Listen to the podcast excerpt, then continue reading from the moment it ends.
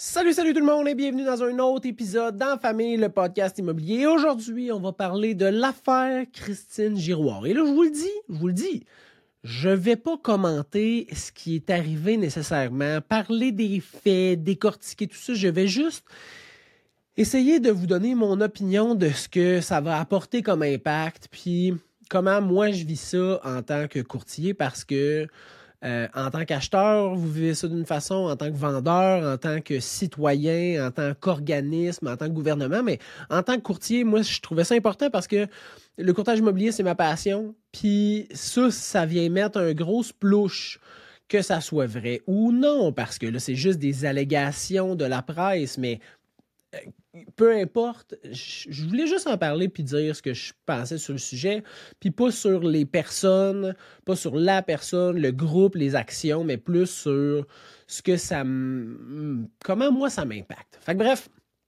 Commençons tout de suite. Selon la presse, euh, il y a eu des rédactions bidons d'offres d'achat pour créer une surenchère artificielle dans certaines transactions. Puis là, si ça a été allégué, j'imagine qu'il doit y avoir des preuves qui viennent baquer ça, mais pour l'instant, ce n'est que du journalisme. Donc, passons, passons, là, je, je, dis pas que c'est vrai, je dis pas que c'est faux. Je dis juste que si c'est quelque chose qui se passe dans le métier, bon, ben, c'est de ça que je veux parler, des impacts de qu'est-ce que ça peut avoir.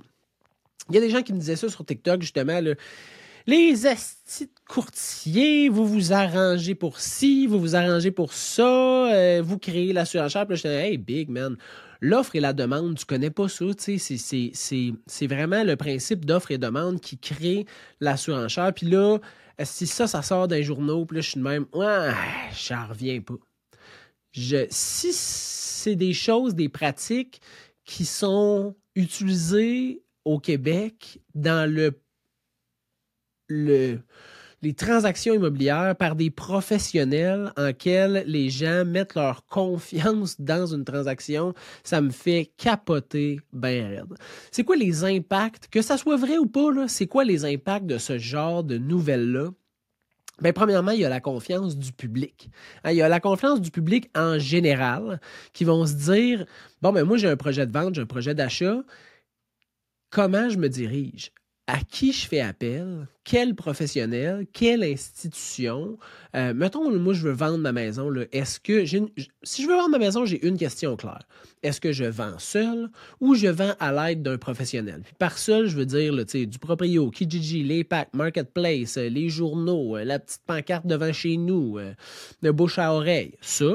Ou je prends un professionnel, j'engage un courtier immobilier. Ce genre de nouvelles-là, ça vient créer une grande, grande, grande, grande incertitude puis un manque de confiance envers ce que les professionnels peuvent venir apporter à une transaction parce que là, ouais, mais là, ma transaction, moi, qui s'est passée, est-ce que les gens vont avoir des recours? Est-ce que ça s'est bien passé? Est-ce que tout était legit? Comment moi je fais pour vérifier ça? Donc, ça crée un paquet de questions, d'interrogations puis d'incertitudes envers ce que le professionnel peut apporter dans une transaction et pourtant, il peut en apporter tant, vraiment beaucoup de, de plus-value d'engager un courtier dans une transaction, mais cette nouvelle-là peut venir apporter une grande incertitude envers le public. Il y a la confiance aussi des organisations. Puis par organisation, je veux dire les organisations qui régissent le courtage immobilier au Québec, dont le gouvernement, l'OASIC, le Farcic, euh, mais aussi toutes les autres organisations qui viennent se greffer à ça, comme les institutions financières, bancaires, euh, donc tous les professionnels autour d'une transaction. Il y a toute cette confiance-là qui peut être ébranlée aussi. ça, ça apporte ben, des nouvelles lois, des augmentations de procédures, des... ce qui ne rend pas nécessairement le... Comment je pourrais dire ça?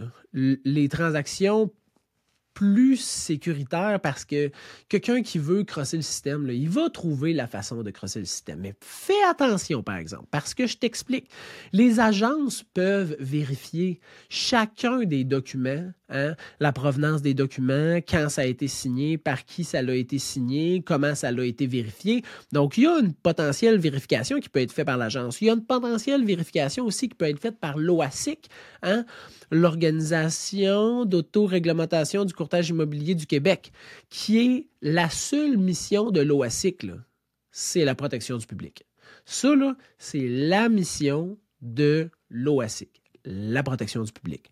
Fait eux aussi peuvent venir dans une transaction immobilière, s'émisser, puis euh, venir un peu baliser cette transaction-là, fouiller dans des anciennes transactions, créer des... des, des, des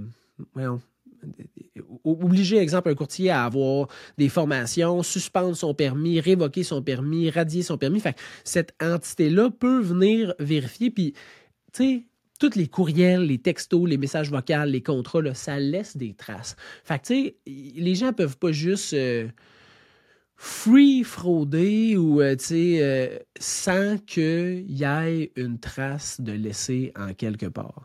Fait que cette confiance-là qu'on est qui est entachée ce matin, c'est malheureux parce qu'on sait pas, moi, je, ne suis pas juge, je suis pas inspecteur, je suis pas enquêteur, fait que je ne sais pas si c'est vrai ou non. J'ai juste lu la nouvelle, puis je fais comme fuck, c'est vraiment pas bon pour notre profession, c'est vraiment pas quelque chose qui est glorieux. Qu'est-ce que ça va avoir comme impact? comment moi, ça va m'impacter aussi dans mon travail?